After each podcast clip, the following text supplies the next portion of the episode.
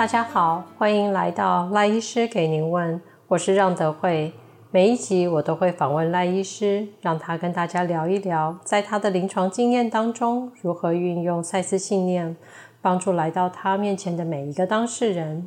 每周一的早上，我和赖医师会在中央五街的空间，希望借由每一次的谈话，让正在收听的您可以更加认识自己，与自己靠近。赖医师。我曾经在带团体的经验当中，常常有听到别人，尤其是学员去称赞别人，感谢讲师或者是其他人。有好几次，我想请学员说出感谢自己或是赞美自己的话，学员反而不知道如何赞美自己或是感谢自己。其实很多时候，我们都很会感恩他人，但是很少感恩自己。我想请问一下赖医师，您觉得为什么我们无法感恩我们自己呢？嗯。感恩这个词其实是一个有点陈腔滥调的感觉了，尤其是某些大型宗教组织，他们坐拥大量的信众，四处所做功德啊，口称感恩，仿佛感恩是一种廉价的情绪交流方式，甚至是一种限制双方的关系，在一种施与受的关系。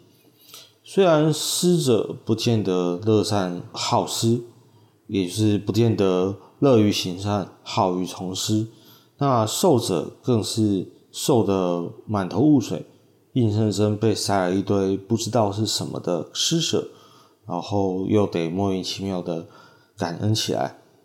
那其实感恩之所以会变成这样的腐烂，那是因为这就是所谓的口头禅。把所谓的禅语和佛经挂在嘴上，却像小和尚念经一样有嘴无心，一句感恩就框架住了整个互动的情境，用在下位的姿态来让彼此的互动定位在那个所谓的爱的场景里。然而，我们有从内心感恩吗？又有感恩到我们自己吗？身为身体的主人。我们和身体自然有着不密不可分的关联，然而身体给予我们的回应往往被我们忽略。我们时常在快步调的社会里迷失，却也不曾停歇的向前奔去。身体的辛劳和苦劳却被我们忘却。当然，有时候，尤其是在现在的时代，这是一个躺平、简居。甚至所谓的三抛时代，相关的意识和生活形态的反扑也逐渐成型。人们不再被关注与希望，取而代之的，我们是直接面临生存的考验，将自己不断的缩小，缩小对自己以及未来的期待，对于自己的处境也转向了绝望与悲伤。是的。我们是我们身体的主人，但是常常忘记要感恩我们的身体，从头到脚的每一个部位、每个细胞。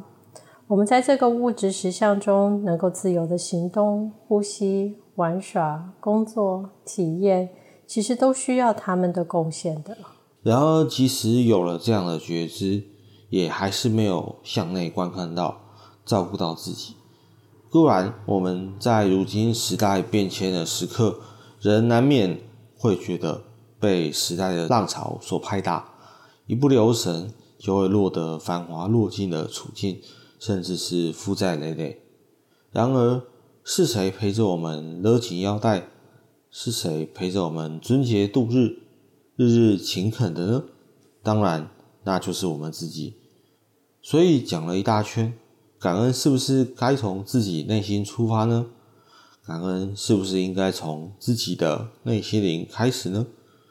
感恩存在于世上的每一天，虽然它看起来不见得那么美好，那确确实实的是我们蒙受这个宇宙的恩宠而来的。援引我们一个基金会刚创立不久的标语：“我是来地球出差、旅游、学习、考察兼玩耍的实习生命。”这句话听起来不太好懂，但是彰显了我们不管是每天两点一线的工作家庭两头烧，或者是我们是足不出户的啃老族，甚至是到了三餐不继睡公园的游民的时候，我们都还是那个自有灵性的一个存有。一切或许只是一个为了经验与改变而走的过程，无论我们看起来或是感受上他有多么的坎坷。是啊，所以我们要是没有办法好好的感恩自己，其实真的很难的感恩其他人。这个世界上，不是只剩下我自己一个人。当我感到困难、绝望的时候，其实真的很难看见我自己，看见其他人。所以赖医师，当我们遇到这样子的状态当中，我们应该怎么做呢？嗯，如果你现在也处在这样的困难里，艾斯想请你先静下来看看，好好的感受一下周遭的环境以及内心的感受，聚焦在当下。感受一切的发生，居然是源自于一个广包的世界，让一切居然可以如此的存在。之后再收回来，让我们一件一件事来觉察、面对与承担，试着让宇宙的能量稍微灌注到你的身上，让问题的答案自然的浮现。或许经历这样的历程之后，我们才会重新学会。对整个世界的感恩，也对自己的每一分每一秒都充满感谢。谢谢各位今天的收听。